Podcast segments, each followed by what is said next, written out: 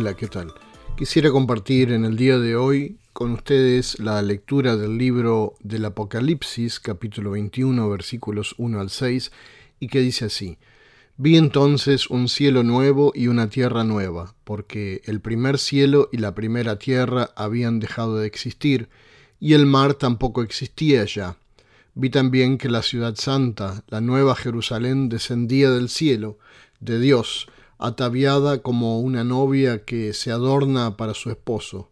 Entonces oí que desde el trono salía una potente voz, la cual decía, Aquí está el tabernáculo de Dios con los hombres, Él vivirá con ellos, y ellos serán su pueblo, y Dios mismo estará con ellos, y será su Dios. Dios enjugará las lágrimas de los ojos de ellos, y ya no habrá muerte, ni más llanto, ni lamento, ni dolor, porque las primeras cosas habrán dejado de existir. El que estaba sentado en el trono dijo, Mira, yo hago nuevas todas las cosas. Y me dijo, Escribe, porque estas palabras son fieles y verdaderas. También me dijo, Ya está hecho, yo soy el alfa y la omega, el principio y el fin. Al que tenga sed yo le daré a beber gratuitamente de la fuente del agua de la vida.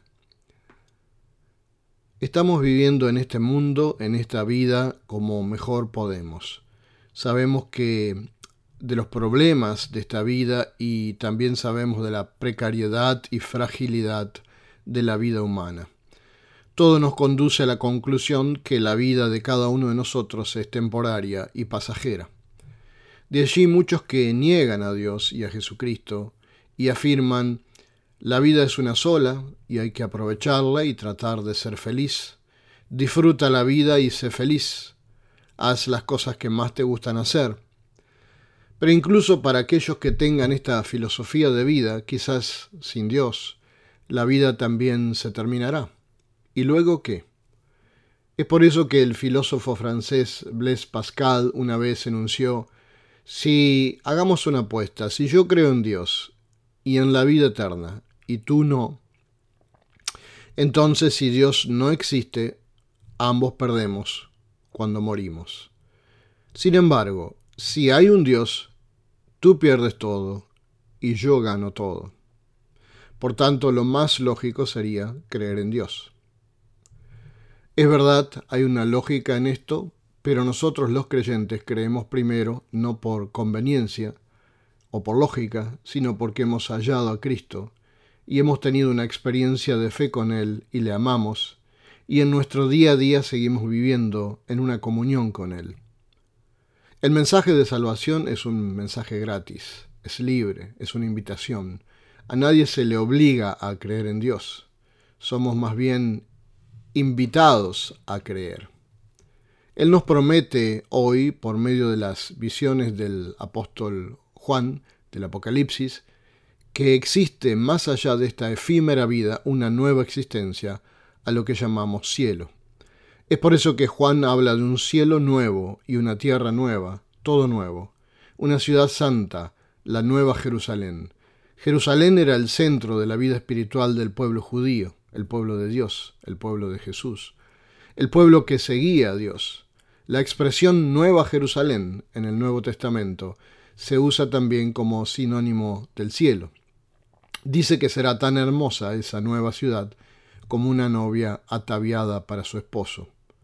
Y también se nos dice que se terminará la tristeza y las cosas que nos ponen mal, las lágrimas se irán. Se dice que ya la muerte no existirá más, la gente no morirá ya más. La muerte, incluso para los cristianos, es una de las cosas que más terror nos da, pues no sabemos lo que es. Vemos cuando la vida de un ser querido se acaba y nos da tristeza y nos deja un vacío en nuestro ser que es difícil de rellenar. Es por eso que rechazamos todo lo que simboliza la muerte, el decaimiento, que las cosas se terminen, pues cuando algo se termina, esto se asemeja a la muerte. Cuando las cosas, sin embargo, empiezan, esto es vida, es un renacer. Es por eso que nos gusta tanto la primavera, pues todo florece todo se ilumina, el sol parece más fuerte y el calor nos da ganas de hacer cosas, de salir afuera, de trabajar, de hacer las cosas que no pudimos hacer durante el invierno o disfrutar tan solo de la naturaleza. Eso nos da vida, amamos a la vida, nos aferramos a todo lo que es sinónimo de vida. Jesús nos dice en la visión de Juan que Él hace todas las cosas nuevas. Nos gusta también las cosas nuevas. Cuando un objeto es viejo que no funciona, o cuando tenemos que refaccionar la casa porque hay cosas que ya no funcionan, nos gusta hacerlo porque lo nuevo es sinónimo de vida, de renovarse, de limpieza, de un nuevo comienzo. Es bueno renovar, no quizás el deshacerse de las cosas que tengan una utilidad y que todavía son hermosas, pero sí de aquellas que no necesitamos más y nos ponen quizás triste o mal. Jesús nos dice que Él quiere hacer las cosas nuevas. En este tiempo de primavera en el hemisferio norte, comenzamos a pensar en todas las cosas nuevas que queremos empezar en nuestras vidas, en nuestra casa, todos los planes que tenemos para cambiar, quizás para comprar o simplemente para hacer mantenimiento. Es un tiempo que queremos aprovechar para hacer cosas. Y si no queremos hacer cosas, simplemente queremos disfrutar de lo que sí ya tenemos pero renovándonos con esta nueva estación del año. Quizás podríamos preguntarle a Jesús cómo podríamos hacer para nuestras refacciones a nuestra casa, aunque sabemos que en este sentido Él está pensando en primer lugar en las cosas espirituales. Él quiere que experimentemos una refacción espiritual, una refacción de nuestra alma en primer lugar. Quiere que dejemos atrás todas aquellas creencias que no nos han servido para vivir una vida feliz en la tierra que Él nos ha dado y quiere que renovemos nuestro pensamiento, nuestros sentimientos, nuestra manera de mirar al mundo, nuestra mentalidad y de mirar al mundo y a esta vida y por sobre todo el renovar nuestra fe y confianza y nuestra comunión, nuestra relación con Él.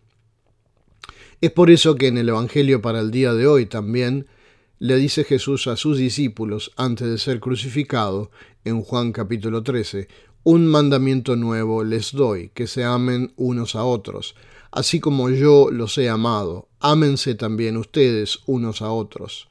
En esto conocerán todos ustedes que son mis discípulos, si se aman unos a otros. Una nueva ley, además de amar a Dios y de amarle a Él, debemos amar a nuestros hermanos y hermanas, a los que en la Biblia llamamos nuestros prójimos. ¿Tenemos que amar a nuestro prójimo como una ley para poder ir al cielo? No, no es esa la idea. Jesús nos pide que amemos a nuestro prójimo simplemente porque Él lo pide y porque amamos a Dios y por tanto queremos obedecerle. Martín Lutero dijo refiriéndose a esto, Dios no necesita tus buenas obras, pero tu prójimo sí. Esa es la nueva ley. Así nos dice Jesús en el mandamiento más importante. Ama al Señor tu Dios con todo tu corazón, con toda tu alma y con toda tu mente. Y ama a tu prójimo como a ti mismo, en Mateo 22. Amamos a Dios cuando le adoramos y amamos a nuestro prójimo cuando hacemos obras de bien. Dios ya nos preparó una nueva casa, una nueva tierra y un nuevo cielo, más allá de esta vida y nos está esperando. ¿Qué debemos hacer mientras tanto? Amarle a Dios, adorándole, participando de la iglesia, orando, leyendo su palabra, cantando y amando a nuestro prójimo, haciendo buenas obras tendientes a un mundo mejor hasta el momento del reencuentro. De esa manera podremos ser cristianos. Al final dice que Jesús es el agua que satisface la sed, es decir, es la respuesta ante nuestras necesidades y angustias. Si te sientes sediento, no de agua, si no sientes un vacío espiritual en tu ser, Él nos promete llenar ese vacío con el agua de vida. Esa agua de vida es la presencia de su Santo Espíritu. Esa agua no cuesta nada, Él tan solo pide tu compromiso, tu entrega, tu confianza en Él. Él está dispuesto a darte esa agua de vida si de veras lo quieres. Es probable que hoy hayas venido a la iglesia en busca de un mensaje de esperanza que te infunda paz, alegría, ganas de vivir, de renovarte personalmente. Hoy Dios nos ofrece hacer refacciones de primavera en nuestras vidas. ¿Estamos dispuestos a dejarnos interpelar por su palabra? Aceptemos creer en Él, amarle a Él y amar a nuestro prójimo. Eso nos dará renovación espiritual, paz, alegría, satisfacción en la vida y realización plena. Amén. Les deseo que tengan una semana bendecida.